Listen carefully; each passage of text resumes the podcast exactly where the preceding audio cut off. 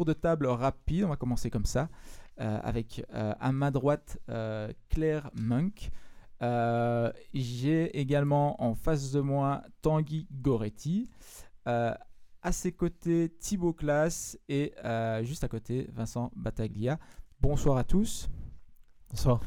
Comme je, je, finissais de dire également. Donc vous avez euh, en face de vous un micro sur une lampe euh, Ikea. Vous pouvez bien sûr l'amener tout près de la bouche.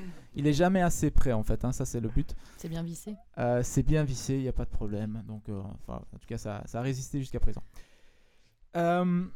Peut-être qu'on peut simplement s'introduire chacun. Claire Munk, est-ce que tu peux nous dire que fais-tu à Be Angels qu'est-ce que B-Angel peut-être? Alors, donc moi, je dirige B-Angels. B-Angels, c'est un réseau d'investisseurs privés qu'on appelle les Business Angels qui veulent investir une petite partie de leur euh, patrimoine dans des startups et qui euh, vont euh, avoir la volonté de les accompagner en fonction de leur expérience entrepreneuriale ou managériale. Ok. Et toi, tu es la personne qui chapeaute Ouais, voilà, je, suis la personne qui chapeaute. J'ai une équipe euh, de, de 8 personnes aujourd'hui avec des personnes qui s'occupent des, gens qui cherchent des fonds. Mhm. Donc, euh, personnes qu'on va dire responsables de deal flow, euh, des personnes qui gèrent les fonds d'investissement qu'on a, et puis voilà, qui organisent des événements. Donc, moi, je chapeaute tout ça. Je m'occupe du business development, du recrutement d'investisseurs, voilà, la stratégie au global pour okay. Angels. Très bien. Tanguy, c'est notre cowboy de la soirée. Tanguy, bonsoir. Bonsoir. Dis-nous, euh, que fais-tu euh, dans la vie? Je suis un des, trois cofondateurs de Cowboy. Euh, donc je m'occupe de la partie connectée du vélo. Donc à Cowboy, qu'est-ce qu'on fait? On, a designé, on a produit, maintenant on distribue en ligne en Europe un vélo électrique connecté qui adresse vraiment un public urbain 25-55 ans qui est fan de design et, et de tech. ça fait deux ans et demi maintenant que la boîte est lancée. Euh, là, l'équipe a pas mal grandi, donc je m'occupe beaucoup plus du produit et euh, de la partie euh, nouveaux services. par exemple, on vient de lancer un package qui s'appelle Easy Rider, qui va vous permettre d'avoir des, fonctionnalités supplémentaires, mais aussi tout un service d'assurance. Et donc, l'objectif de Cowboy, c'est vraiment d'être le one-stop shop pour la partie vélo, mais aussi pour la partie service. Une fois que vous êtes chez nous, vous n'avez plus à vous soucier de rien. Est-ce que tu as une passion particulière pour le... Enfin, j'imagine que tu as une passion particulière pour le transport. Oui, pour le transport. Tu as commencé dans Jump, si je me trompe. Exactement. C'est ça? Donc on a, on a démarré euh, Jump quand on était encore aux études avec euh, trois autres associés qui étaient, pour faire simple, un Uber Pop like, euh, qui était une super aventure qui a duré 4 ans et demi.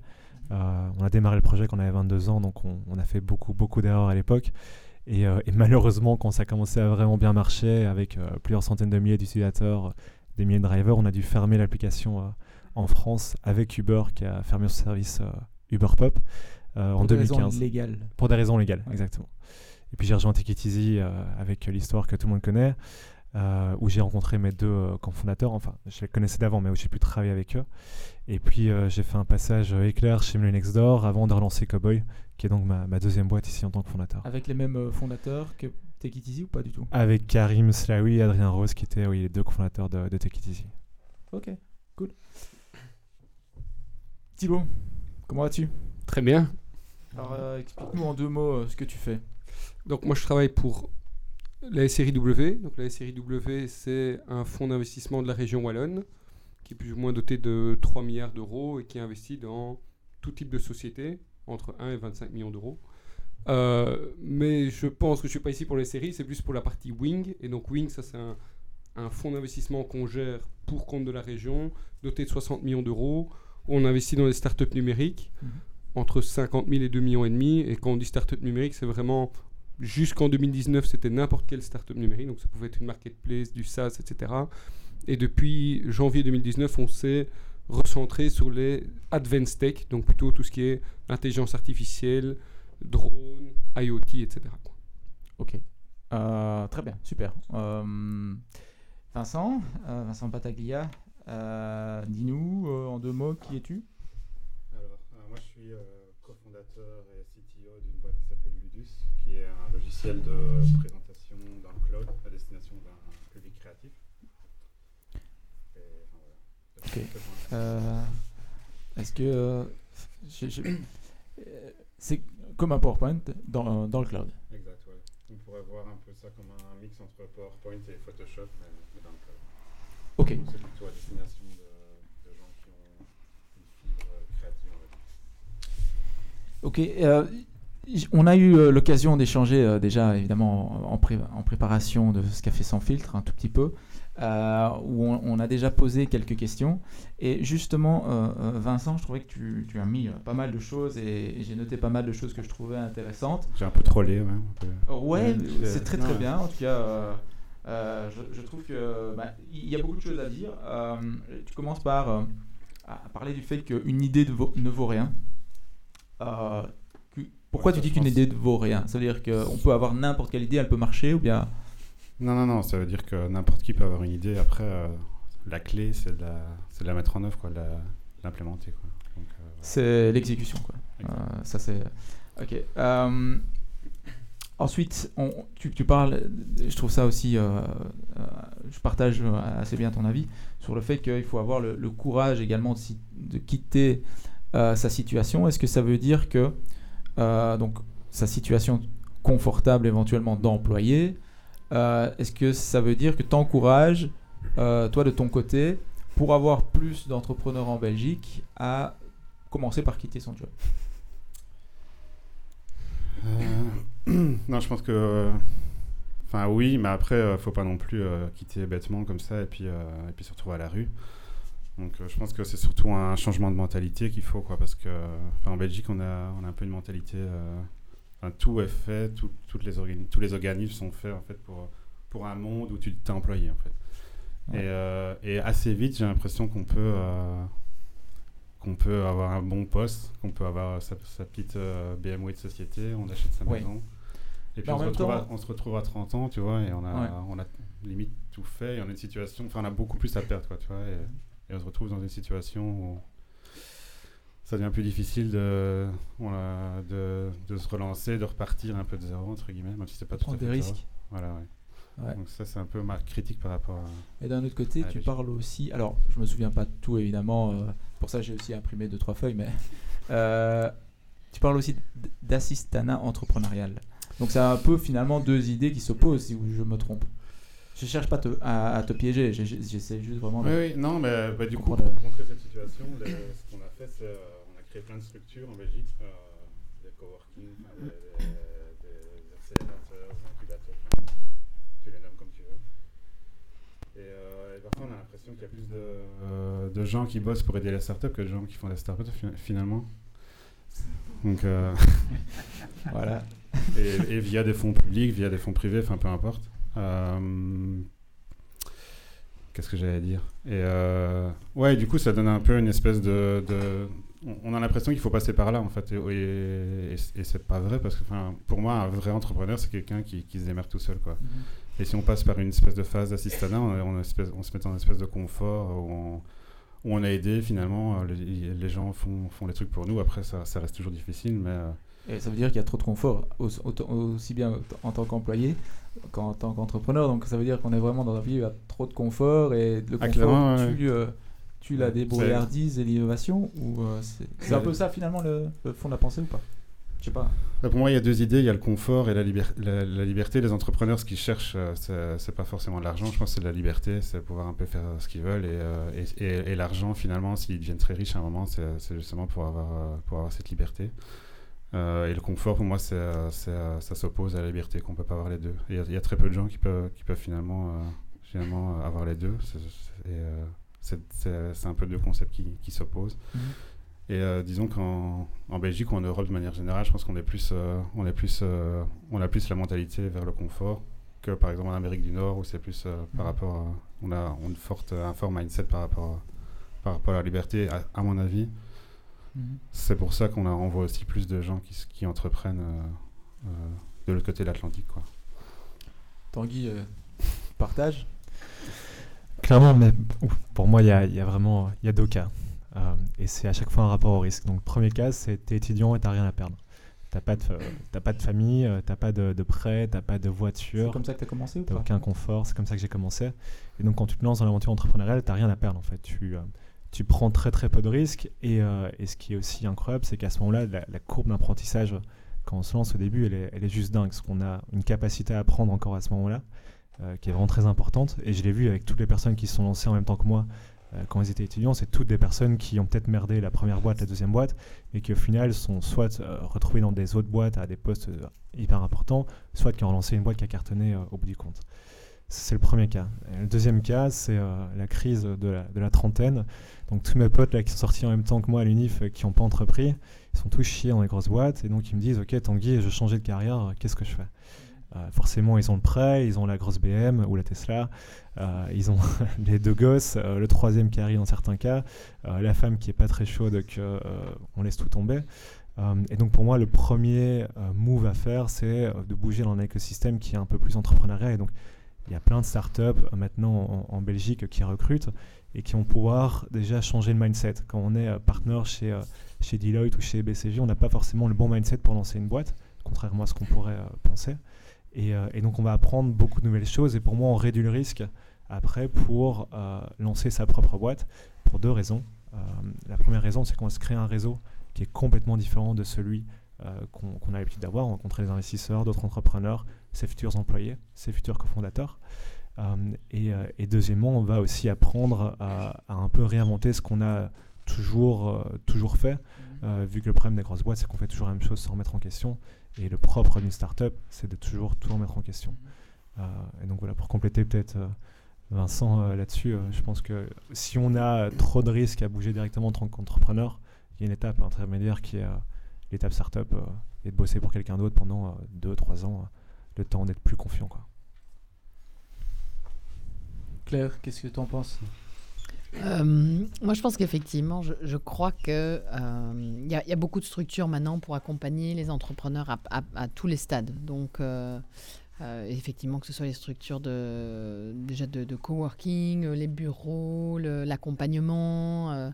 il y a beaucoup beaucoup de choses qui sont offertes. Alors, je pense que ce qui est bien, c'est que ça amène beaucoup de gens dans l'entrepreneuriat, ça amène beaucoup euh, de personnes à se demander justement si être entrepreneur, c'est pas une voie parce que ça a des risques euh, une partie de, de faire, de sauter le pas pour, euh, pour lancer son entreprise. Maintenant, je pense qu'effectivement, le concept d'être entrepreneur, c'est. euh, alors, peut-être pas quelqu'un qui doit se débrouiller tout seul parce que ça, c'est dur. Euh, et, et justement, je pense qu'il faut, voilà, de temps en temps. Enfin, être seul, c'est compliqué, mais justement, la vie d'un entrepreneur, c'est que ça va être seul, ça va être hyper compliqué. Et c'est vrai qu'on est dans. Maintenant, bon, voilà, c'est le startup hype, donc tout le monde veut être start-upper. Mais je ne sais pas si tout le monde a envie d'être entrepreneur, parce qu'entrepreneur, c'est vraiment un commitment, euh, je dirais, euh, voilà, il n'y a pas de, il y a pas d'horaire, il n'y a pas de, il y a pas de plein de choses, et c'est un, on doit se dédier au corps et âme à sa, à sa société. Et donc, euh, Comme- je pense que tout le monde n'est pas né entrepreneur, et c'est un mindset qu'on n'a pas forcément. Comme je, euh, comme je dis souvent, acquérir. je, je le souhaite pas à mon pire ennemi de devenir entrepreneur. quand, quand tu l'as été, on te dit c'est dur, mais quand tu le fais, tu te rends compte. Et, euh, Mm. Et donc, euh, Ouais, mais maintenant il y a plein de structures, donc tu as le cul dans le beurre, non? Mais ça change pas, ça change pas le mindset, quoi. Soit on a le mindset et on a la, quelque part la résistance et le- la volonté de, de, de croire qu'on va, voilà, qu'on va y arriver, qu'on va passer. Parce que bon, euh, nous on suit beaucoup, beaucoup de startups et c'est vrai que voilà, un jour tout va bien, le lendemain euh, tout va mal, et puis, enfin voilà, c'est euh, c'est vraiment euh, très, très, euh, très dur d'un point de vue, je pense, euh, fatigue intellectuelle, émotionnelle. Et donc, je pense que ça, tout le monde n'est pas né pour faire pour ça. Et on peut avoir des structures et de l'accompagnement et du financement. Ça changera jamais le fait que, voilà, un entrepreneur, c'est quand même une personnalité à part. Thibaut, toi tu as mentionné notamment dans, nos, échanges juste avant un, un manque d'ambition. Qu'est-ce que qu'est-ce que tu qu'est-ce que tu penses par rapport à ça euh, Enfin, manque d'ambition chez les entrepreneurs, manque d'ambition euh, chez les fonds, manque d'ambition euh, chez qui? Je crois que c'est un peu chez tout le monde. Donc je vais pas blâmer. Enfin, c'est très compliqué en étant euh, là, en plus euh, employé dans un fonds d'investissement public, de dire ouais les gens ils prennent pas assez de risques, hein. Donc parce que là, je, je crois pas que je suis à la meilleure place. Quoique, quoique j'ai toujours été indépendant et c'est en devenant employé. Donc ça fait que depuis euh, quelques mois que je suis employé. Donc voilà. Mais euh, le manque d'ambition, c'est en fait, je sais pas si c'est un manque d'ambition ou si c'est une ambition mal placée souvent, ce qu'on constate, euh, parce qu'on voit pas- quand même pas mal d'entrepreneurs qui sont à différents stades, soit au stade de l'idée, soit un peu plus, un peu plus truc. C'est soit des sociétés où tu te dis, mais allez, maintenant c'est bon, on met la gouache, faut y aller. Ils disent, oh, ouais, on va y aller tranquillement. Et d'autres qui, tu dis, on peut pas dire à, des gens de ne pas entreprendre, mais on se dit, tiens, sois plus prudent, fais étape par étape, et qui eux, justement, disent, non, non, je veux y aller comme un dingue. Mmh. Et donc, je crois vraiment que quand je dis manque d'ambition, c'est souvent la frustration qu'on peut avoir, nous, en tant qu'investisseurs, de se dire, là, il y a une boîte ou des entrepreneurs qui ont un potentiel de dingue, on dit, allez-y, et malheureusement, ils disent, non, on laisse sur le côté. C'est là où je trouve que parfois il y, a un manque d'ambition. Malheureusement, chez peut-être les personnes, je ne vais pas dire que c'est toujours le cas, mais parfois les plus compétents, parce que parfois les plus réfléchis et qui vont beaucoup plus le, le pour et le contre. Ok. Euh, je vois que Jean euh, s'occupe de la technique. Euh, non, à mon avis, c'est pour le baffle externe. Enfin, j'espère. ok. du coup, j'en reviens à la question de départ qui, qui, nous amène ici finalement. C'est comment est-ce qu'on évalue une idée de start-up Ça me paraît, enfin, c'est quelque chose qui me paraît super compliqué. J'ai l'impression que chacun a sa théorie. Euh, il y en a qui partent de l'idée, il y en a qui partent euh, d'autre chose. Euh, tu as un avis arrêté là-dessus ou comment est-ce que c'est quoi la, en fait, la recette? évaluer une idée, c'est si c'est la question telle qu'elle, c'est très compliqué parce que dire une idée est bonne ou pas bonne, mais ça c'est à l'interprétation de chacun. La question sous-jacente est peut-être est-ce que l'idée est porteuse? Et ça, souvent, qu'est-ce qu'on regarde? On regarde qui sont les personnes qui ont cette idée-là est-ce qu'ils sont crédibles par rapport à l'idée, par rapport au marché qui veut l'attaquer, etc. Et donc l'idée est souvent sous-jacente des personnes qui l'ont. Euh, même si je crois qu'on a un bon contre-exemple ici à gauche, en se disant tiens, il y a des personnes qui. Euh, non, mais c'est vrai, c'est des trois personnes qui ne seront pas spécialement, qui ne veulent pas développer un, vélo ou quoi avant. On peut se dire, mais type, ils faisaient de la livraison de, nourriture avant, et tout d'un coup, ils disent tiens, on va faire un vélo. Quoi. Et c'est un bon, non, mais c'est un bon contre-exemple, parce que la plupart du temps, c'est vrai que si euh, demain, moi je vous disais tiens, je vais aller faire une fusée, L'idée, elle est top, hein. faire une fusée, c'est génial, quoi. Mais je suis pas sûr qu'il y a beaucoup de gens autour de la table qui vont filer du pognon pour le faire, quoi. mais attends, euh, Elon, Musk, si tu penses à Elon Musk. Ouais, mais donc lui, il est beaucoup plus crédible. Hein. Donc la personne, elle est bonne. Elon Musk qui se dit je veux faire une fusée, il est beaucoup plus crédible que Thibaut Glass qui dit je veux faire une fusée. Quoi. Ouais, mais le, jour où il a dit ça, je suis pas sûr qu'il avait le même euh, parcours. Euh, tu vois Il avait déjà vendu une ou deux boîtes et il avait quelques millions sur son compte. Et le réseau pour.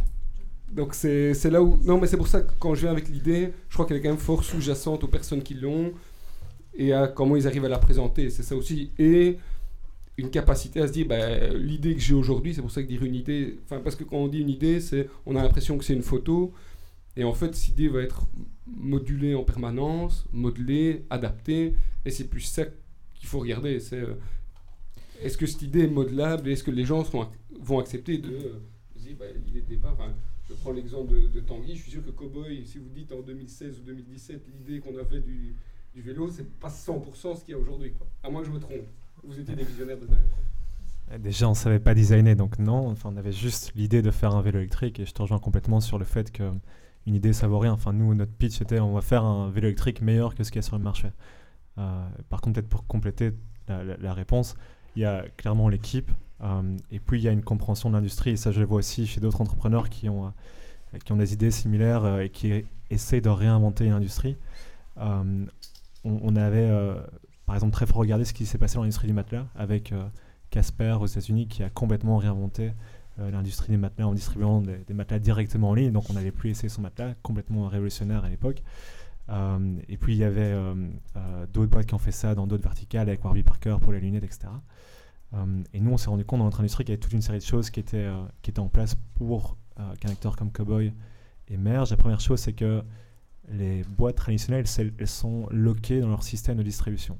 C'est-à-dire qu'aujourd'hui, une marque de vélo, elle va avoir des distributeurs, puis un deuxième distributeur, et puis un, un bike shop qui va vendre son vélo. Et donc du jour au lendemain, on ne peut pas court-circuiter ça et vendre en ligne directement, parce que sinon il y a tout son dealership qui se, qui se rebelle. Donc les marques de vélos traditionnelles sont loquées dans ce système-là.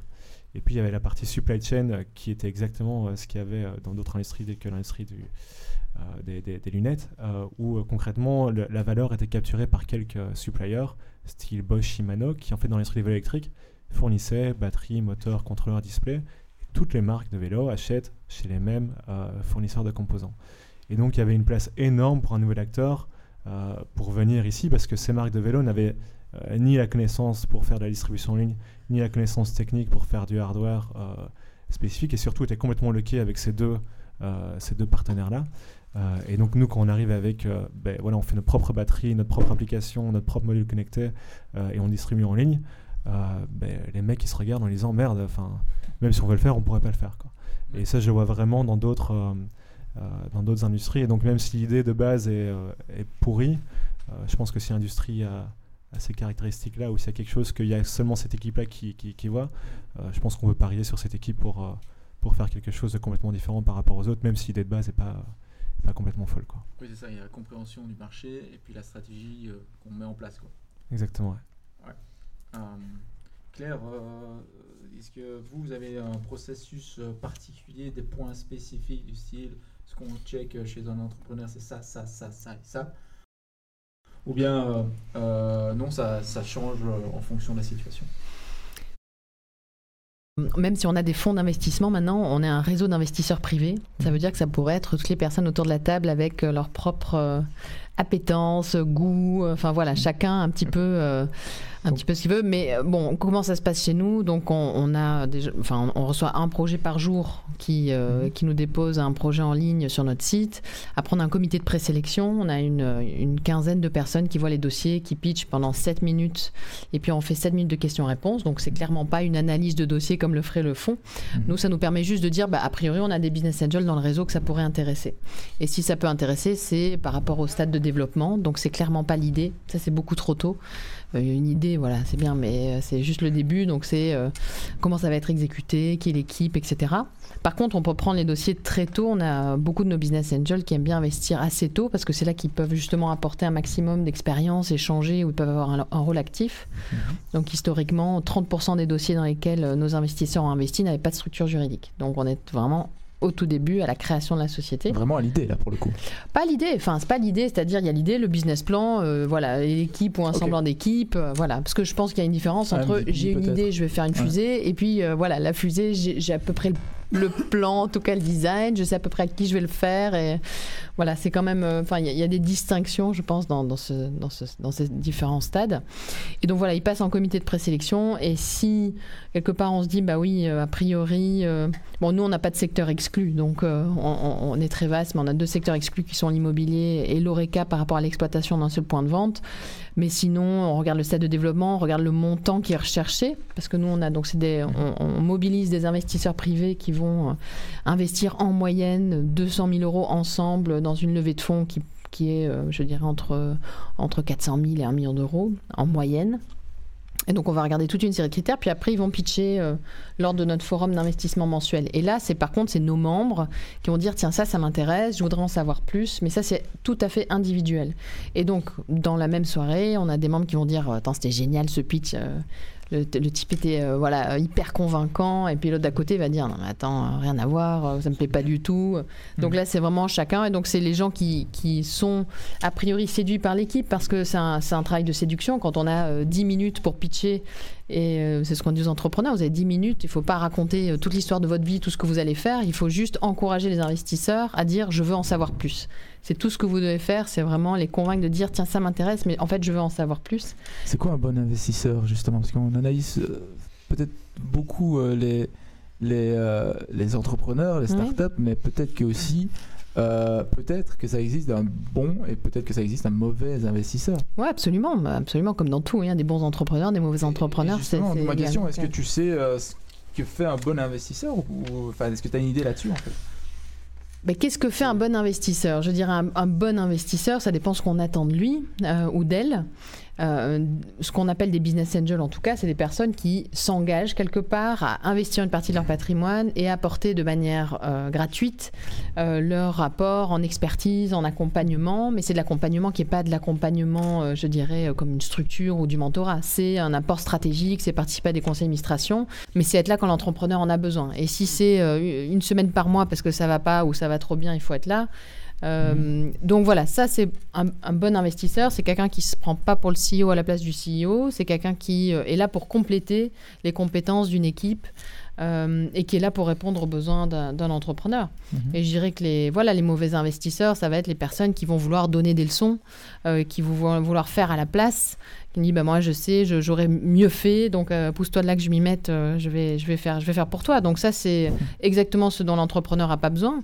Et l'entrepreneur, voilà, et après, euh, ne, ne pas trop aussi, il faut, je pense, être exigeant par rapport à l'information que donne l'entre- l'entrepreneur, parce qu'en fait, dans les startups, ça bouge très très vite. Donc quand on devient actionnaire d'une société, euh, on aime bien, enfin voilà, le business angel aime bien avoir au moins une personne de leur groupe qui est au conseil d'administration parce que ça permet de savoir ce qui se passe.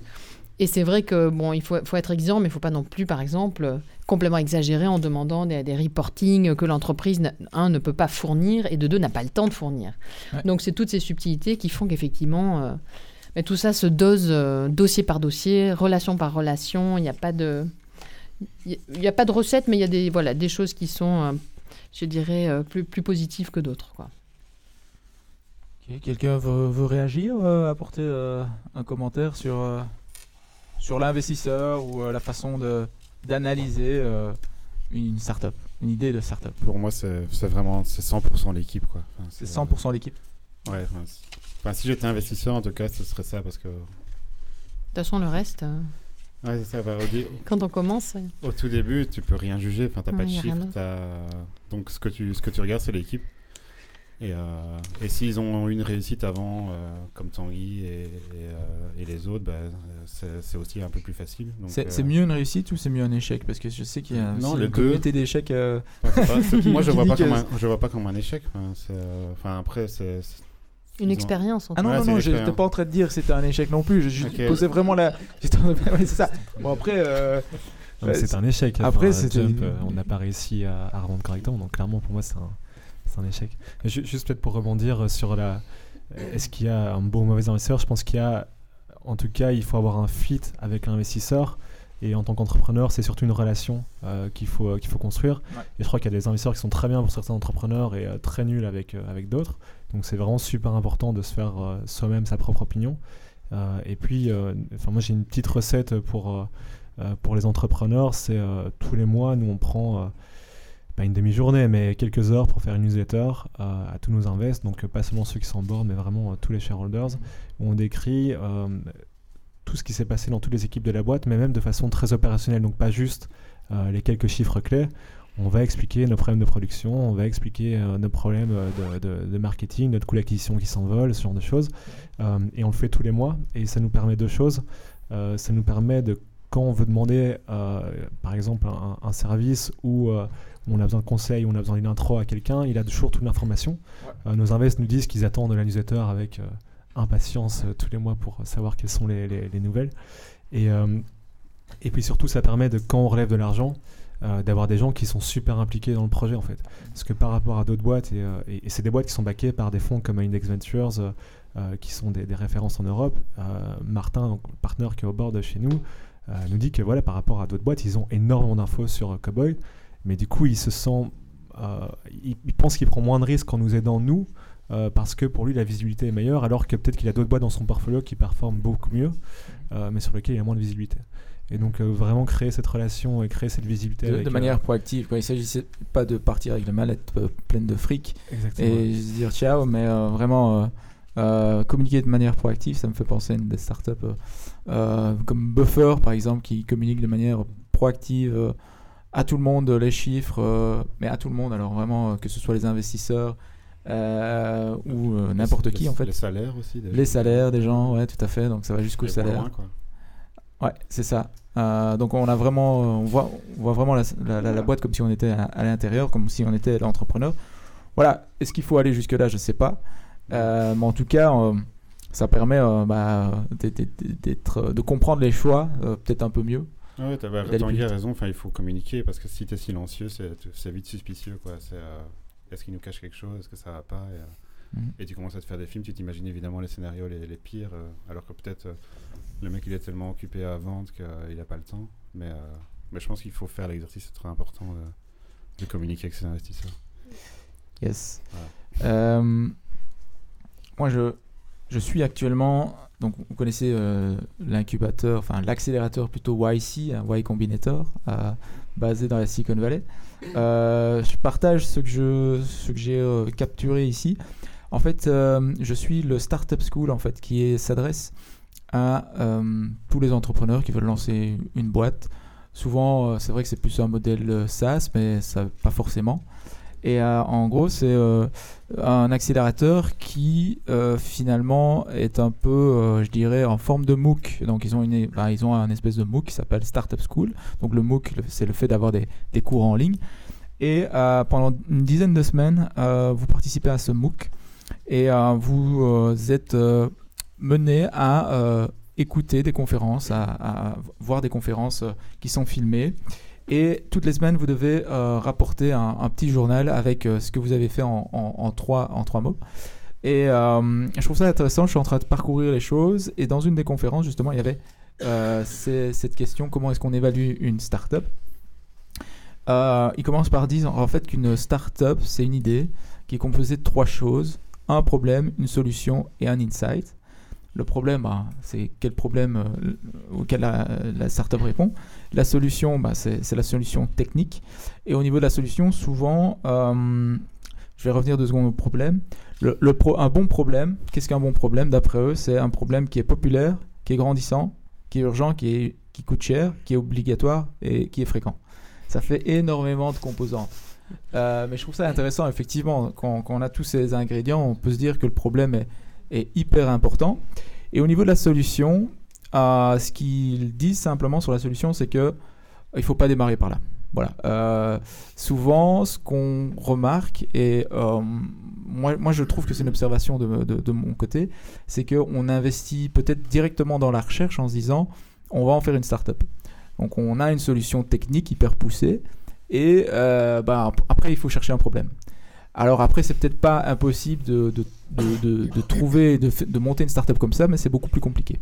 Parce qu'on se renferme dans une solution qui n'aura peut-être pas de problème euh, à, résoudre. Et enfin, l'insight, euh, je le partage aussi avec vous. Qu'est-ce qu'ils entendent par insight? Eh bien, euh, ils, cherchent des startups, ou en tout cas, ils, encouragent à avoir des startups avec l'un de ces cinq composants.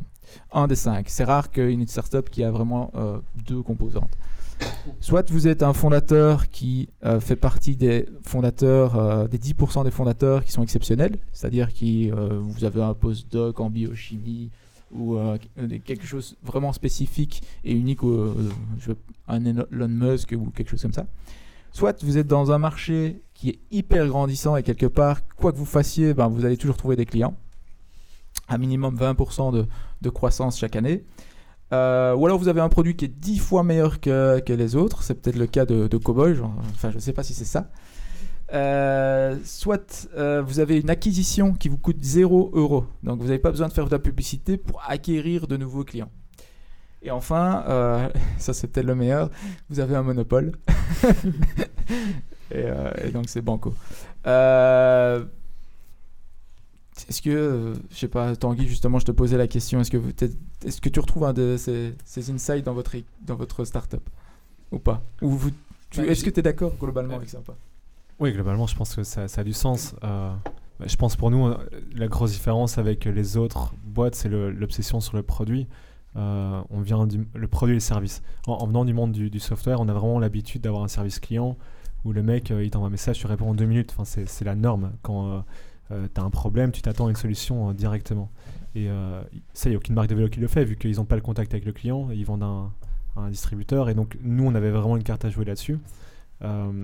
et donc, le produit, je pense qu'il là-dessus, il est dix fois meilleur. Je ne sais pas si notre vélo est. Enfin, ce serait prétentieux que de dire ça. Je pense qu'il est différent et qu'il convient mieux à une certaine cible. mais sur le service en lui-même qu'on a derrière, on est dix fois meilleur vu que le service de l'autre côté il est inexistant. Ou alors c'est il faut aller chez un bike shop, on attend trois semaines que son vélo soit réparé, il faut commander les pièces en Allemagne, c'est super compliqué, euh, Bosch mhm. répond pas, euh, mhm. le bike shop au final c'est pas réparer le truc, enfin l'enfer. Mhm. Euh, donc là-dessus ouais, je pense qu'il y, a quelque chose de fondamentalement différent entre nous et les autres. j'ai donné un petit peu, enfin j'ai partagé moi-même un commentaire de ce que j'ai appris, mais justement je, je, pose la question et je me tourne un peu vers le public. Est-ce que vous, vous avez soit euh, une question, une interrogation euh, ou un commentaire à faire, n'hésitez pas euh, à, le partager. Donc il n'y a pas de micro qui, circule, Mais je répéterai la question dans le micro s'il le faut, donc il ne faut pas hésiter. Une question là. Oui. Vous parlez de l'équipe euh, de fondateurs. Euh, ça commence à combien une équipe? Donc la question c'est, ça commence à combien euh, l'équipe? À combien de fondateurs? Bah, C'est quoi le, le- allez, le, le setup minimum d'une équipe euh, en termes de fondateurs quoi On en parlait tout à l'heure avec, euh, avec Claire. euh, Enfin, pour moi, c'est deux ou trois, c'est le bon chiffre. Et euh, euh, si pour une, sur, une, sur une startup technique, il faut quelqu'un de technique évidemment, et puis il faut euh, un profil qui est plus, euh, on va dire, commercial. Et ça, c'est pour moi, c'est la bonne équipe. Après, tu peux, tu peux avoir un, un profil, euh, j'en sais rien, plus produit euh, en troisième, si tu veux. Mais euh, ben, c'est- plus ou moins là que j'irais quoi. Donc euh, profil troisième en produit, ça veut dire que les deux autres c'est technique et marketing ou business, c'est ça? Ouais, c'est ça. ouais. Ok. Ça répond à la question? Ça répond à la question. Euh, D'autres questions peut-être? Non? Oui? Par, par exemple, pour être investisseur, il y a, il y a- ça peut être n'importe qui, euh, une somme minimum. ou, euh, Euh, La question s'adresse à Biangel, j'ai l'impression. Donc est-ce que euh, il faut un montant minimum euh, pour être investisseur chez vous très riche. ou, ou, à partir de Alors oui, non, justement, je pense qu'il faut s'éloigner de la... Quelque part, il faut s'éloigner de, de- du mythe qu'il faut être super ultra riche pour investir. Par contre, euh, en tout cas, dans, dans mon segment qui est les business angels, c'est vrai que nos business angels, ils investissent, enfin, on, on suggère de ne pas investir moins de 25 000 euros par tour de table par investisseur. ok? Pourquoi? Parce que, euh, en fait, eux sont des personnes privées qui investissent une petite partie de leur patrimoine, 5 à 5 à 10 et qui doivent se sentir concernés par le montant qu'ils investissent pour accompagner au mieux. Parce qu'en fait, la seule façon dont ils dérisquent leur investissement, c'est en accompagnant. Donc en, investissement, en investissant dans ce qu'ils connaissent, là où ils peuvent accompagner et là où ils se sentent engagés. Et donc c'est pas la même chose, quelque part, si on, on investit 1000 euros pour soutenir une société ou si on met 25 000 euros de son patrimoine pour soutenir une société parce qu'on y croit, parce qu'on veut l'aider. Et donc, euh, par contre, on a créé, on a d'autres formules où, euh, par exemple, on a euh, deux fois par an, on a des groupes de 20 personnes où ils mettent 15 000 euros dans un pot commun. Ils ont des coachs business angels, des formations pour apprendre à investir dans les startups et ils font trois investissements dans l'année, décidés de manière euh, collégiale. Et donc, ça veut dire qu'à partir de 15 000 euros, quelque part, on peut commencer à s'essayer à être euh, business angel. Mais c'est assez différent que, je dirais, du, du crowdfunding, par exemple, où là, euh, on appelle ça investisseur et je trouve que là, par contre, le terme business angel qui est utilisé par les plateformes est souvent galvaudé parce que on investit parce qu'on croit dans une idée, dans un projet, parce qu'on est un potentiel consommateur, parce qu'on est un potentiel ambassadeur. Mais euh, voilà, est, le rôle est complètement différent. C'est des rôles qui sont complémentaires, aussi importants, je dirais, l'un que l'autre, mais c'est assez différent. Donc, euh, en tout cas, chez nous, pour être business angel, je crois que c'est ça. Et, et savoir que quand on investit un euro, la société, elle va revenir 12-18 mois après en disant, euh, souvent, dans 95% des cas, j'ai pas fait mes chiffres. Euh, parce que j'ai pas fait mon business plan pour telle et telle très bonne raison, donc il va falloir réinvestir si vous croyez encore en moi. Euh, ça, ça va arriver une fois, deux fois. Donc, chaque euro qu'on met dans une société, il faut savoir qu'on faut en prévoir peut-être deux pour investir dans la même société. Et il faut se créer un portefeuille d'investissement parce que le risque individuel est très important sur chaque projet. Donc, tout ça fait que voilà, c'est toutes des règles qu'on essaie de mettre en place pour que être business angel, ça soit. euh, voilà, c'est du capital risque. C'est une vraie classe d'actifs quelque part qu'on essaie de, créer. Donc, euh, c'est d'avoir quelques, quelques règles de fonctionnement pour que ça aide les entrepreneurs d'une part, en n'ayant pas des trop petits montants, et puis aussi que, c'est, voilà, que les actionnaires, quelque part, aient des, belles expériences pour recommencer après. Vous avez une spécificité en termes de, de boîte, d'entrepreneur, d'idées de start-up? Alors non, nous, en fait, on, on est vraiment euh, euh, complètement agnostique en termes de secteur. Donc, euh, demain soir, par exemple, on fait un forum d'investissement. On a sept projets qui pitchent, ce qui est beaucoup. D'habitude, Mhm. on en a cinq, mais voilà, on va avoir du, on va avoir du média, on va avoir du retail, on a du, du SaaS, on a euh, souvent de la biotech, euh, ouais, du medical device. Euh, ça part dans tous les sens, mais parce que nos membres viennent de tous les secteurs. Mhm. Donc, euh, nous, ce qu'on essaie de déterminer, si, c'est si le stade d'avancement de la société, et en particulier la qualité de l'équipe, sa connaissance du marché, je dirais sa conviction, va plaire à nos business angels. Après, Mhm. à eux de voir ce dans quoi ils, ils veulent investir. Quoi. Thibaut Ah, une question.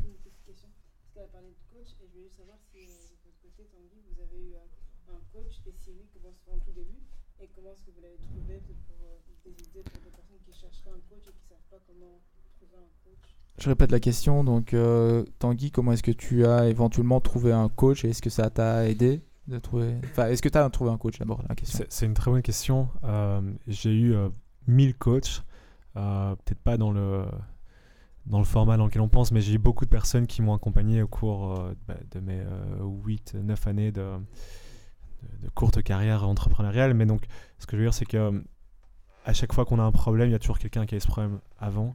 Euh, et, par exemple, quand j'étais étudiant, enfin, je sais même pas si tu t'en souviens, mais je suis allé à San Francisco euh, en 2010, je pense. Il y avait Xavier Damant euh, que j'ai rencontré à l'époque, j'ai rencontré euh, Vince, j'ai rencontré Jérémy Levent qui maintenant vient de nous rejoindre chez Cowboy. À l'époque, qui venait de euh, recevoir son diplôme là-bas à SF. Toutes ces personnes-là, c'est les personnes avec qui j'ai gardé contact et qui nous accompagnaient sur, des, sur quelques questions que j'avais, mais qui n'étaient pas forcément un coach officiel. Et encore aujourd'hui, chez Cowboy, on a, on a des coachs, euh, mais pour des sujets super, super spécifiques et super pointus. Et, et je pense que le jour où on n'a plus de coach, ben, on n'évolue pas et euh, c'est qu'on ne met pas la barre assez haut. quoi. C'est plus des mentors que des coachs, ouais. Mm. ouais. Et comment les trouver euh, dans, dans le réseau, euh, en venant à ce genre d'événement, en, en parlant aux gens, en provoquant un peu sa chance. Juste pour compléter, donc euh, il y, a- des réseaux qui existent, hein, comme le réseau Entreprendre, avec euh, des gens qui sont des entrepreneurs, qui ont soit encore, euh, qui sont encore en activité ou qui ont revendu leur boîte, qui sont là pour aider d'autres entrepreneurs. Donc justement, pas investir, plutôt être sur le côté coach indépendant, pas actionnaire. Et puis après, bon, pour les étudiants aussi, par exemple à, Liège, il y a le Venture Lab, et donc il y a des structures d'accompagnement qui sont là plus du coaching, etc. Et voilà, juste quelques idées. Et pour compléter là-dessus, euh, pour ma petite expérience avec euh, YC, euh, donc on suit euh, ce programme en ligne toujours et on a des group sessions, c'est-à-dire que on est rassemblés de manière aléatoire avec d'autres entrepreneurs, donc sachant qu'il y en a 30 000 dans le réseau qui suivent le même cours, on est matché avec quelqu'un qui a accepté de faire le group session à la même heure que toi. Et donc, tu as, trois, euh, en, en moyenne trois autres entrepreneurs en face de toi avec qui tu échanges sur ton idée et tes obstacles. Et à la fin, tu es évalué sur, euh, sur euh, est-ce que j'ai compris l'idée de l'entrepreneur qui est en face de moi? Ça, c'est une première chose. Donc, à quel point tu arrives à être capable d'expliquer ton idée, de la pitcher? La deuxième question, c'est est-ce que tu es enthousiaste, excité par l'idée? Euh, Ça aussi, c'est pas mal. Est-ce que l'entrepreneur arrive à communiquer quelque chose de positif par rapport à ça? Et alors, le troisième critère, je ne me rappelle plus. Euh, mais en, tout cas, je trouve que c'est intéressant d'avoir ce peer learning euh, qui te permet en fait de scaler euh, cette idée de, de, de, de- de mentorer ou en tout cas d'accompagner les startups en, euh, voilà, avec ce peer learning et cette évaluation anonyme qui est faite à la fin avec la possibilité de donner évidemment des conseils euh, en plus des évaluations qu'on donne. Euh, ouais, je trouve ça euh, franchement intéressant. Alors pour la petite histoire, et j'ai découvert ça en cours de route, euh, c'est que donc tr- 30 000 participants, 30 000 startups participantes à ce cours en ligne. Et à la fin du cours, si vous passez les, les 10 semaines à donner un petit, un petit reporting, franchement, ça, le reporting, c'est trois phrases, hein, je- j'exagère à peine, euh, toutes les semaines. Euh, et euh, le fait de regarder euh, les, conférences, à la fin des 10 semaines, vous recevez 15 000 dollars. Voilà. Alors, 15 000 dollars si vous fa- faites un apply également au fonds d'investissement. Donc, vous devez avoir l'envie de participer au fonds d'investissement et emmener votre boîte plus loin. Et si vous êtes pris, ben, vous, n'avez pas les 15 000 dollars, mais par contre, vous avez 150 000 dollars de, de, de, de.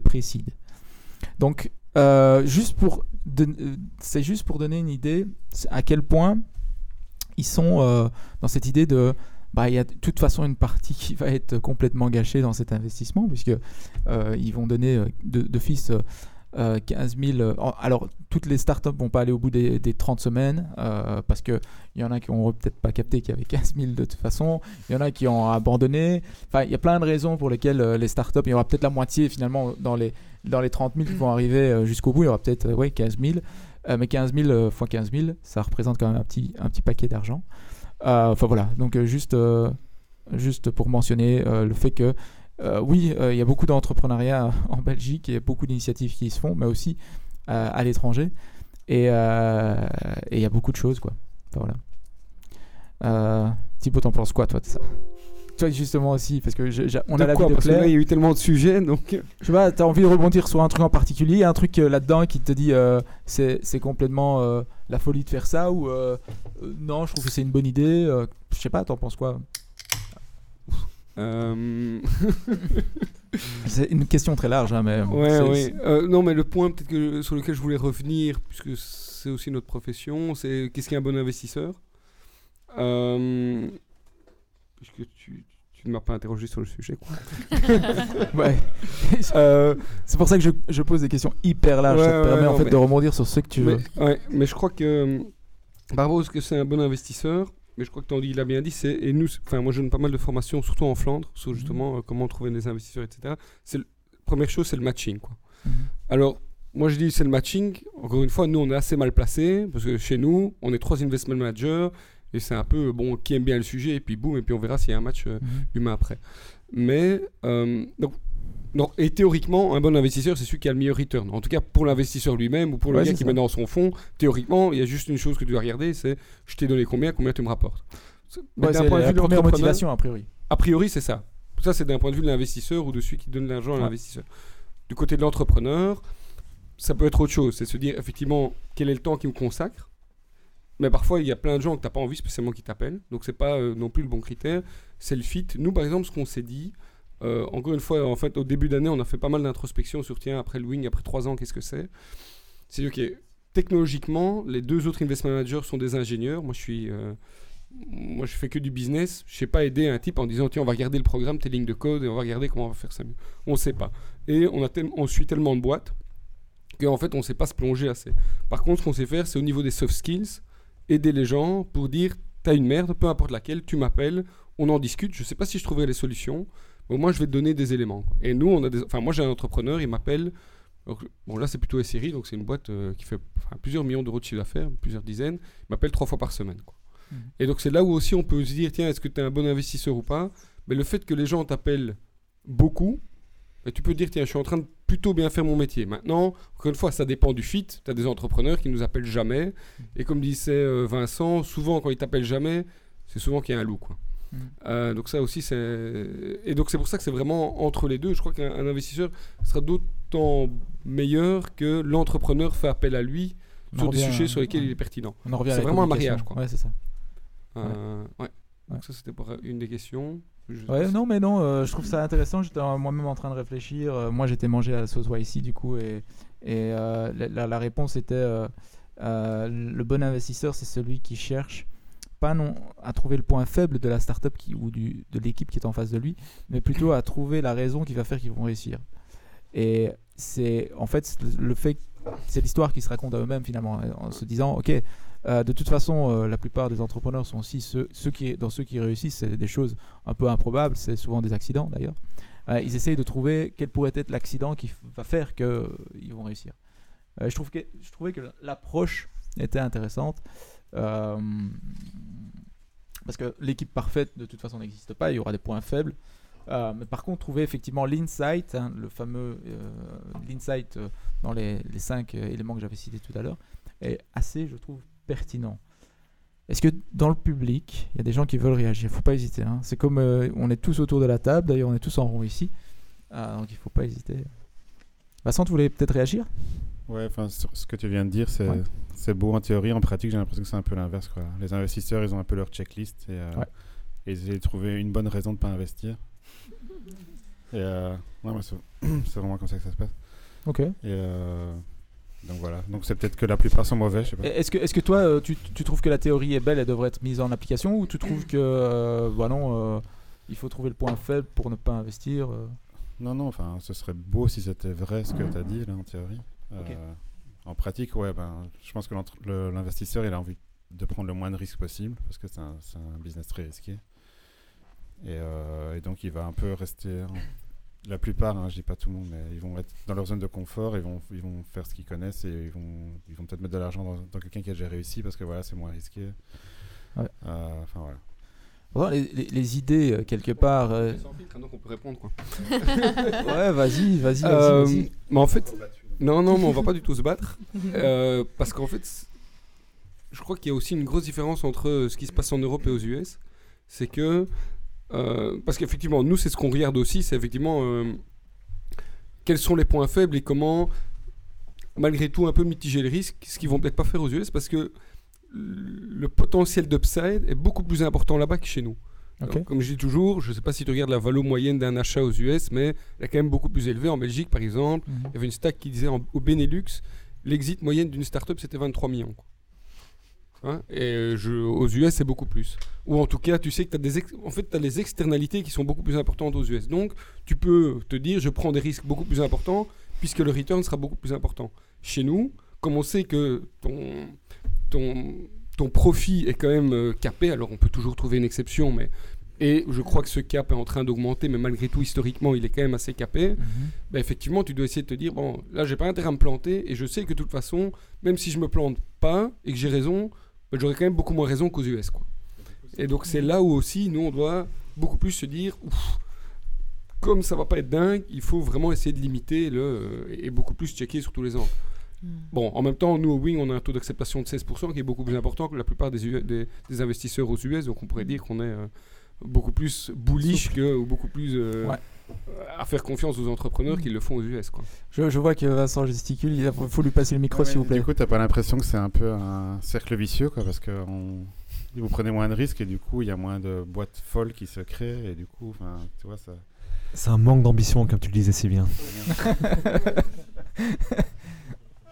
Ou- Oui, mais donc quand, je- quand on dit vous prenez moins de risques, comme je dis, on a un taux d'acceptation, et, et ça c'est en général euh, en Wallonie. Alors certains vont dire oui, mais c'est parce que c'est de l'argent public.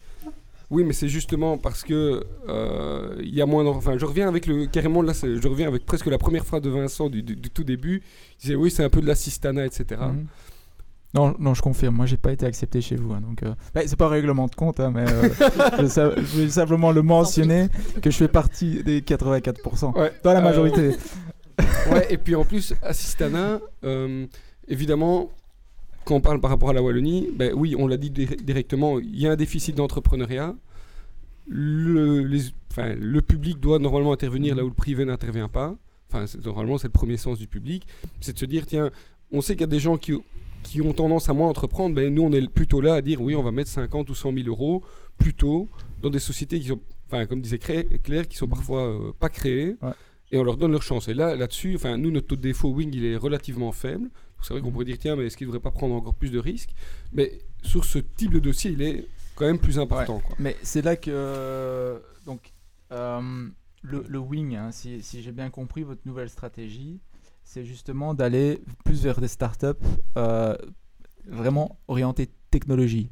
Ouais. Donc ça veut dire qu'ils doivent avoir plus qu'une idée, ils doivent vraiment avoir développé quelque chose, être dans un stade où on est avec un produit technologique, donc euh, un truc que tu, tu n'inventes pas. euh, Ouais, mais ça peut être un- vraiment un MVP. Quoi. Donc, euh, enfin, au tout début, nous, on finançait des gens qui avaient euh, juste des slides. Ça, je crois pas qu'on ait fait. Peut-être une fois ou deux.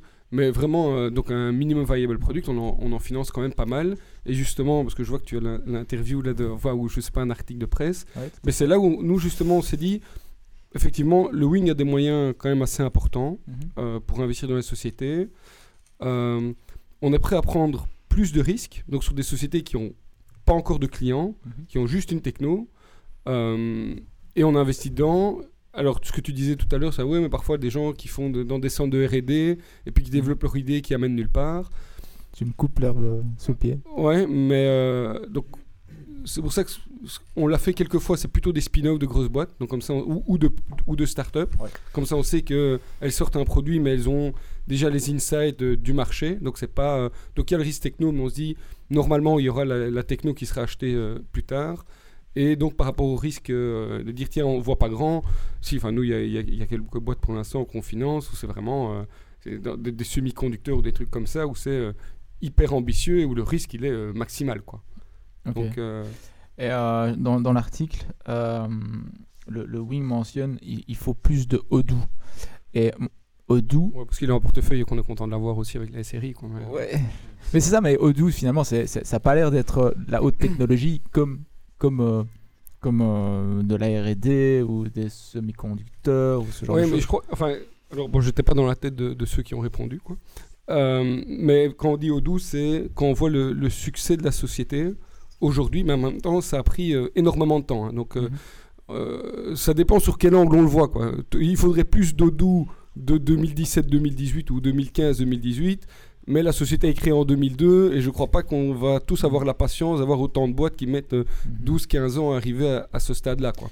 Ouais, juste pour ceux qui connaissent pas Odoo, donc, euh, et corrigez-moi si je me trompe, Odoo, donc ça a démarré sur. euh, c'est une forme de d'ERP pour les entreprises. Donc, qu'est-ce qu'un ERP C'est vraiment euh, tout.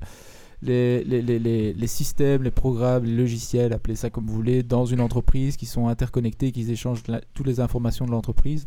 Ça peut aller du site web en passant par euh, le, C, le, le- le CRM, pardon, euh, le logiciel de comptabilité, etc. Donc c'est vraiment un écosystème d'applications euh, pour une entreprise. Et la particularité d'Odoo, c'est qu'ils ont commencé vraiment avec cette approche dans le cloud, si je me trompe pas.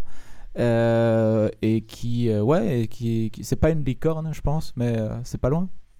Enfin, enfin, en tout cas, c'est une Ouais, de toute société. façon, à- ils ont annoncé leurs chiffres dans la presse, donc euh, Ouais, ouais, je- c'est- pas une licorne parce que de toute façon, pour être une licorne, il faut lever des fonds. Eux sont tellement profitables qu'ils n'ont pas besoin de lever de fonds, donc c'est Mm. pas la question. Évidemment, là se pose pas. Euh, Ouais, c'est ça qui est encore plus intéressant, je trouve, dans le- leur histoire, c'est qu'ils n'ont pas nécessairement fait une levée, euh, mais ils ont, ils ont vraiment démarré en 2002, donc ça remonte déjà un petit peu, et ils ont grandi petit à petit euh, sur base d'un capital de départ euh, qui, qui, voilà, qui n'a plus Ouais, été. Ils ont quand même fait quelques levées intermédiaires, mais ils en ont fait deux. Et donc, si on compare. Mais c'est là où, effectivement, quand tu me posais, tiens, est-ce qu'on veut plus d'Odoo Oui et non. En fait, nous, quand on regarde, par exemple, un, un, un Showpad en Flandre, qui est plus ou moins, tu vois, au même stade, Ouais, certainement, de chiffre d'affaires, de, de, de valorisation potentielle. Enfin, bon, je, je connais pas la valo de Showpad et, je connais- et la valo d'Odoo, on s'en fout un peu. Euh, enfin, on s'en fout, pas dans nos comptes à la série, mais Mhm. euh, grosso modo de le dire. Mais c'est de se dire, tiens, Showpad, c'est commencé en 2011, Odoo en 2002 pour arriver au même point. Donc on voit que les courbes elles sont pas pareilles quoi. Euh, et donc on espère d'avoir plus de doux donc pour arriver au même point final, mais que les courbes de progression soient quand même plus importantes. C'est ça qu'on espère aussi justement en ayant des sociétés avec euh, des barrières technologiques plus importantes, c'est qu'évidemment ça demande plus de financement, mais tu peux aussi progresser plus vite. Claire, t'as- tu voulais réagir? Oui, non, mais parce que je pense que c'est important aussi de se dire quand on dit les investisseurs, en fait, là, depuis 10 minutes, on parle d'investisseurs super différents. Euh, donc, euh, je pense que ça, c'est important aussi pour les gens qui lèvent des fonds, c'est de savoir euh, qui sont les investisseurs, est-ce que c'est de l'argent public, est-ce que c'est de l'argent privé? C'est déjà des motivations différentes, même s'ils se rejoignent sur certains objectifs. Le stade auquel les gens interviennent, quelles sont leurs motivations, parce que voilà, on peut aussi être très vite frustré. par exemple, euh, d'aller voir des fonds de, de venture, si on n'a pas un produit qui est fini, une équipe qui est au top, euh, Mhm. du chiffre d'affaires récurrent, euh, oui, on va pas se... Voilà. Et donc, euh, je crois que c'est important quand même de faire la distinction. euh, C'est quoi la bonne raison pour lever des fonds? C'est l'accélération? C'est euh, autre chose? Je la- bon, nous, chez nous, la bonne raison de lever des fonds, c'est qu'il y a des gens qui ont euh, des idées, qu'ils ils ont démarré quelque chose en général. Mhm. Ils n'ont pas accès à des prêts bancaires parce que euh, c'est normal. C'est pas du tout le rôle de la banque de financer le, le premier risque Ouais. parce qu'il n'y a pas de capacité du tout de remboursement. Euh, qu'il y a des investissements publics qui vont dire on veut bien mettre un euro, mais il faut un euro de privé. Euh, et que donc euh, ils vont terminer euh, chez, euh, chez B-Angels ou, ou auprès d'autres investisseurs privés en disant voilà, bah, si vous mettez un euro chez nous, et en gros que vous prenez le premier risque, Mhm. euh, ben, un euro va se transformer comme l'année passée en 4 euros. Donc nos investisseurs ont investi 4 millions 6 dans différentes sociétés et les sociétés ont levé 23 millions parce que chaque euro investi par un privé a débloqué toute une série Ça. de choses. Mais nous, nos business angels, en fait, ils investissent très tôt dans des secteurs en général qu'ils connaissent et là où ils peuvent aider pour prendre le premier risque. Et après, généralement, ils vont réinvestir, mais au bout d'un certain temps, c'est à d'autres personnes de, de, de, de, quelque part de prendre le relais. Donc il y a une espèce de chaîne de financement qui reste tout à fait théorique, Ouais. euh, mais qui est quand même là avec des acteurs euh, qui, ont, qui ont des poches plus ou moins profondes, des motivations qui, soient, qui sont soit complètement financières, soit comme les business angels, bah, voilà, ils ont envie, soit c'est des entrepreneurs qui ont vendu leur société, ils ont envie quelque part de revivre une aventure entrepreneuriale, mais sans recréer une société, en tout cas pas tout de suite. Donc il n'y a pas que l'aspect financier, même si l'aspect euh, financier est important, c'est pas de la philanthropie. Donc je pense que c'est important parce que dans, cette discussion, on a parlé des investisseurs et surtout YC je veux dire, le modèle aux États-Unis, déjà très, très compliqué de comparer les écosystèmes euh, États-Unis-Europe. Et en plus, quand on est sur des fonds qui ont une stratégie en fait de faire beaucoup de seeding pour aller euh, derrière euh, récupérer à chaque étage ce qu'elle marche avec beaucoup de fonds, c'est une stratégie d'investissement à, elle toute seule. Et ça, je veux dire, c'est pas comparable. C'est comparable à l'Ekima Ventures ou, ou, à d'autres qui ont des, justement de se dire, ben, on, va semer et, on verra bien quelque part. On, on sème très tôt on aide euh, les graines et puis après on va voir ce qui pousse. Et, mais à chaque étage, on peut aider ces, plantes à pousser. Mhm. Ça, c'est une stratégie et ces stratégies ne peuvent se poursuivre que si on a des moyens conséquents pour avoir un portefeuille extrêmement diversifié. Vincent, t'as fait comment toi? Pour lever des fonds? T'en as levé, t'en as levé, je me trompe pas. Oui, oui, oui. Euh, avec Ludus, avec les boîtes. C'est quoi qui a joué selon toi? Euh, Franchement, c'est une question c'est de la chance aussi un peu, je pense. C'est la chance. De, un. Euh, une question de réseau, quoi, euh, d'avoir... Euh, ouais, enfin... Je peux expliquer Ludus comment ça s'est passé. On a, on a lancé sur Product Hunt. Je sais pas si vous connaissez. Mm. J'ai lancé hier là-dessus. Ok. Et, la façon dont ça s'est passé, c'est que Oussama Amar nous a contacté directement un jour après en disant on est impressionné par ce que vous avez fait. Je sais pas si vous connaissez, mais c'est le directeur de The Family. The Family, ouais. Mais il, il, avait atterri une boîte similaire, j'ai oublié le nom. Bunker. Bunker, voilà, c'est qui ça. A, qui a fermé un mois avant qu'on lance, je pense. Donc, euh, c'était. Il s'est dit. C'était tout bon et en même temps un mauvais signe pour nous. Oui, c'est ça.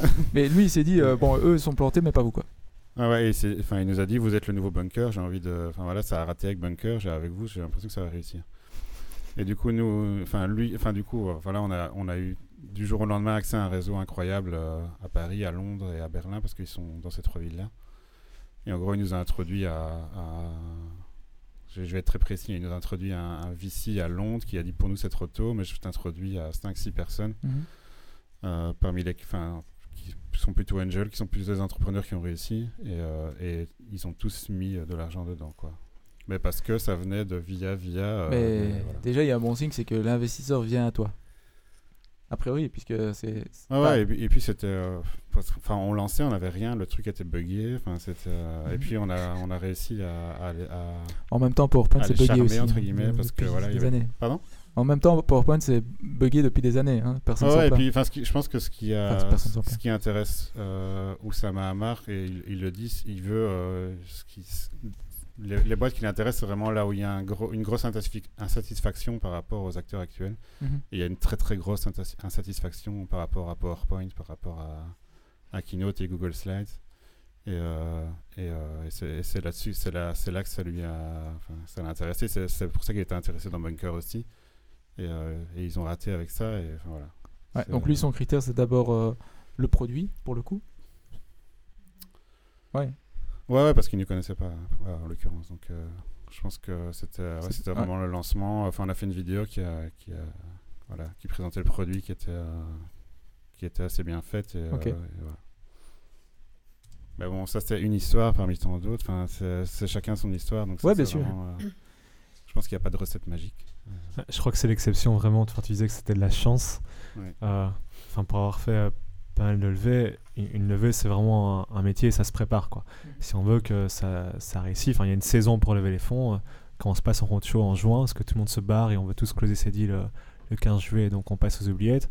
on commence à lever les fonds en mars, avril, là ils sont euh, ils sont bien à ce moment-là, euh, ou en septembre, parce que là, il y a tout le monde qui, euh, qui rentre de vacances et on relance les nouveaux deals, et on close avant Noël ou on close avant le. Ah, c'est finalement comme la vente B2B. Hein, c'est la vente B2B, il y a les cycles, il faut avoir un pipeline super bien rempli, donc on commence pas euh, sans roadshow tant qu'on sait pas exactement quel fonds on va targeter, avec quel VC, donc tout ça, ça se prépare, il faut avoir des intros, il faut savoir qui on va contacter quand, et quand on a levé les fonds avec Cowboy, on avait 5-6 meetings par jour, tous les jours pendant deux semaines. Euh, on partait des meetings en disant euh, désolé les gars, on faisait encore des questions, mais on a un autre meeting juste là. Et il faut un peu créer euh, ce, FOMO, quoi, Fear of Missing Out chez, les VC. Et surtout en, tant qu'entrepreneur, enfin, je, crois que ça existe des histoires comme Vincent, mais ça doit être 2-3% d'élevé de fonds. en tant qu'entrepreneur, on doit être maître de son timing. C'est jamais l'investisseur qui doit venir à nous, c'est toujours nous qui, doit, qui devons dire ok, on, on commence les premiers meetings. À partir de, de 4 semaines, c'est le deuxième meeting. Euh, oui, semaine, il y avoir les premières term sheets qui tombent, sinon on n'est pas bon. Et euh, tous les documents doivent être prêts. Et comme on disait, les invests, quoi qu'on dise, ils sont toujours un peu dans le doute à chercher une raison de ne pas investir. Typiquement, si euh, le mec demande des documents, bah, il faut que ça soit prêt euh, direct. Le bilan, il doit être prêt. euh, la comptabilité, il doit être clean. euh, tous les documents pour la captable, ça doit être clean. Euh, quand il fait sa due diligence, ça doit durer une semaine parce que euh, quand les mecs débarquent, tu as absolument, euh, enfin, t'as tes 40-50 documents que tous les fonds demandent qui sont prêts sur la Dropbox. Tu lui envoies le lien, tu fais voilà, tu fais ta due deal, ça a une semaine pour la faire. Et puis, euh, et puis tu avances et tu closes. Donc c'est vraiment un truc qui se prépare et euh, tu, tu peux pas. euh, Enfin, tu peux le faire euh, de façon réactive, mais c'est vraiment un truc euh, qui se prépare pendant un mois, une levée de fonds. Et puis après, tu y vas quoi. Vincent voulait réagir. Ouais, ouais, enfin, je suis, je suis d'accord avec lui hein, parce que euh, ça, c'est comment ça se passe normalement. Nous, nous euh, notre histoire, c'était vraiment. Enfin, faut savoir qu'il y a quand même plusieurs phases de, de, de levée de fonds. Et nous, c'était vraiment imprécis, donc c'était la première levée de fonds. Ça se base sur rien du tout, quoi. Ça se base sur. euh, voilà, ça a l'air, vraiment bien et euh, il n'y a pas de chiffres. Le, le Enfin, site, c'est genre, rien, euh, pour ceux qui connaissent pas, c'est quoi le site? Ah, bah, disons qu'il y a plusieurs phases entre guillemets, enfin, de, de levée de fonds. Nous, nous, là, c'est vraiment imprécis, donc on avait, en fait, on a fait euh, Encore avant. Encore avant, ouais. Donc il n'y a même pas encore de, de valo sur la boîte, il n'y a pas de board. Enfin, c'est. C'est presque une idée, une petite vidéo sur En fait, ce qu'on a Hunt fait, c'est ouais, voilà, c'est c'est ce qu'on ce qu'on appelle les convertible notes. Donc en gros, c'est, euh, enfin, on, on a fait la version euh, YC du coup, en l'occurrence qui s'appelle Safe. euh, Safe. ouais, Ok. qui euh, voilà, en, en gros, euh, la, la personne, elle met, euh, j'invente 100 000 et tu lui dis que tu as un cap à 2 millions et demi, ça veut dire que le jour où, t'as, euh, où tu fais une vraie levée, que tu as une vraie valo, ben ça, les 100 000 qu'il a mis vont convertir en deux, enfin, par rapport à la, à la au valuation cap de 2 millions 5 et donc il va avoir euh, X%, vous faites le calcul. C'est ça. Voilà. C'est ça. Et euh, enfin voilà, donc c'est, enfin, ici on parle peut-être plus de C, de série Z, de série B, où effectivement ça prend, je pense ça, ça peut prendre 6 mois entre le moment où tu commences à travailler sur le truc et euh, le, le moment où tu as l'argent sur ton compte. Quoi. Donc, euh, Ouais, mais enfin si, on, enfin, si on parle de timing, et juste aussi pour, je pense, prévenir les, les entrepreneurs qui vont se lancer dans des, dans des levées de fonds. Donc effectivement, quand on, enfin, quand on se lance et qu'on on démarre, euh, je pense qu'on n'a pas, on n'a pas l'expérience comme ça de se dire ils vont demander une deal room, ça va être tout propre, on va avoir une Dropbox, on va tout préparer. Tout ça, on n'a pas. Mais, mais ça prend du temps aussi parce qu'en fait, souvent, nous, on voit des entrepreneurs qui viennent trop tard ou qui sont pas du tout euh, conscients en fait du temps que ça prend. Parce que bon, bah, nous, on a notre process, mais on leur dit toujours euh, n'allez pas que chez nous parce qu'on ne sait pas du tout ce que ça va donner. Donc, allez voir un peu partout. Euh, et le temps qu'ils déposent. Et puis, bon, nous, on a un comité de sélection. Et puis, les autres, ils ont je ne sais trop quoi. Et puis, bon, nous, on a un forum tous les mois, mais on n'a pas tout le temps de la place. Et ça décale et ça décale. Et donc, euh, voilà, au mieux, on peut, on, a, on est arrivé à closer des deals euh, en, en trois mois, entre le moment où ils ont déposé le dossier et le moment où on était chez le notaire. Mais la moyenne, c'est quand même six, même pour, même pour du seed, quoi. Ah oui, quand même. Donc, ouais, parce que ça, prend du temps. Tous ces process prennent du temps, Moi- quoi. Moi, moi, quand j'écoutais Tanguy, ça me rappelait euh, la façon dont on préparait les ventes aux enchères. Euh, je travaillais dans une startup qui faisait ça. Et on travaillait un peu euh, les ventes aux enchères de la même façon. hein. C'est, on cadenassait un petit peu, quelque part, les, les- les prospects intéressés par, par acheter. Et, et si c'est bien préparé, si c'est bien cadenassé, eh bien, ça, c'est l'offre et la demande qui se rendent compte, en fait. Et tu, et tu, si c'est bien préparé, ben c'est, c'est- cette offre, c'est- cette offre et cette demande se rencontrent de manière la plus naturelle possible et la plus optimisée. Et donc tout le monde est content, quoi, parce que les investisseurs investissent le bon montant et les, les entrepreneurs reço- reçoivent le bon montant. Je sais pas comment l'expliquer autrement. Euh, je pense que c'est ça, mais c'est très difficile à faire et euh, je pense que ça se fait pas, enfin, euh, avec le hasard, quoi. Ça dépend des secteurs d'activité aussi. hein.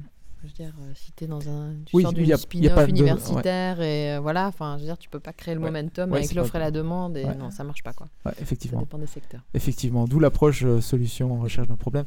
Euh, Est-ce que dans le public, il y a encore des questions? Parce qu'on arrive à la fin. Si jamais il n'y a plus de questions, bah, c'est un peu la fin.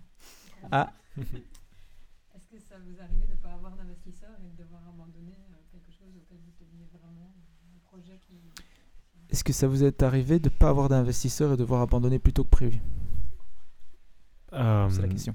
Donc chez, chez Jump, on avait des investisseurs qui se sont retirés malheureusement à cause de, de l'interdiction euh, euh, qui, qui était à l'encontre de Jump. Donc pour l'anecdote, il y a une grève des taxis euh, 27 juin 2015 et nous on devait avoir l'argent le 1er juillet. Donc la due deal était faite, enfin tout était signé et tout et l'argent sur le compte en banque devait arriver à ce moment-là. Sauf que l'interm sheet a toujours une clause en cas de gros changements euh, légal, blablabla, euh, Aïe. tu peux toujours te retirer. C'est joué à, à quelques jours. Euh, donc là, on a dû arrêter euh, Jump, on avait euh, une quinzaine d'employés. et ouais, c'est- super dur, c'est super violent comme, euh, euh, comme fin. Enfin, je pense qu'on on a tous vécu ça à des, échelles un peu. euh, Enfin. je peux regarder Vincent ici, mais c'est- méga violent et ouais. on met du temps à s'en remettre. Et, euh, et je pense qu'il faut. euh, je pense qu'on avez en parle pas assez. euh, Euh, enfin, bref, Ouais, fun, on a plus de jump. Mais ça, ce, qui est complètement vrai, c'est que euh, c'est super violent et psychologiquement c'est très très dur. Mais euh, dès que jump c'est terminé, enfin il y avait le CEO de Blablacar qui m'appelait euh, toutes les semaines pour que je vienne chez eux euh, reprendre une nouvelle division. Il y en a plein d'opportunités finalement. Uber, voilà, c'est la même chose avec euh, Adrien et Karim quand Eki s'est planté, euh, c'est eux qui auraient dû lancer euh, Uber Eats partout en Ah, Europe. Euh, mais voilà, donc il y aura toujours des opportunités. Donc faut, euh, c'est parce qu'on plante tout qu'on va tout perdre, c'est pas le cas. Euh, mais par contre, ça reste, enfin humainement, euh, quand voilà, il y a 15 personnes qui sont mises ensemble, euh, qui ont mis leur trip dans un projet, et que tout s'arrête, ouais, c'est c'est pas cool quoi. Écoutez, oui, Vincent? Ouais, non, parce que ce que je voudrais ajouter, c'est qu'il faut faire attention de ne pas être trop dépendant non plus des levées de fonds, parce que euh, au moment où tu as besoin, le, on parlait de, bons, mo- de bonnes raisons ou de bons moments pour investir, mais il y a le, le pire moment, c'est quand tu as vraiment besoin d'argent et que tu es à la rue, parce que ça, les investisseurs, ils le sentent. Et, euh, Oui, c'est- et- et c'est voilà. c'est- c'est- c'est Donc, il faut essayer de- Le risque, est, le risque est plus Et voilà. important aussi. Exactement. Pardon, ils le sentent et donc le risque est plus important, donc euh, ça rend tout beaucoup plus compliqué. Quoi. Donc une levée de fonds, idéalement, tu n'en as pas besoin en fait. Donc c'est paradoxal, mais tu dois lever de l'argent quand tu n'en as pas besoin, mais pour pouvoir grandir. Parce que si tu en as besoin, il y a ce qui est un problème. Quoi. Ouais, et c'est ça t'attire moins, du coup. Bah écoutez, un grand merci à tous et je pense qu'on peut vous applaudir. Euh, je m'adresse au public, je m'adresse au public et je m'adresse aussi à ceux qui, qui nous auront écouté euh, dans ce podcast. S'il y a des choses, des questions qui vous restent en suspens, des idées, n'hésitez pas à les échanger euh, sur la page Facebook, euh, en commentaire ou par email. Nous, ça nous donne aussi des idées pour les prochains podcasts et les prochains événements. Moi, sur ce, je m'envole à San Francisco, mais euh, donc pour un an, c'était prévu. L'équipe du Café Numérique, du Café Sans Filtre, continue euh, sur les chapeaux de roue.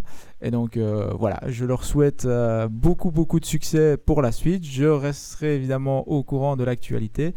Et en tout cas, je vous remercie aussi public d'être présent aujourd'hui. On continue avec les boissons qui nous restent ce soir. Et je vous souhaite une bonne soirée à tous. Merci beaucoup.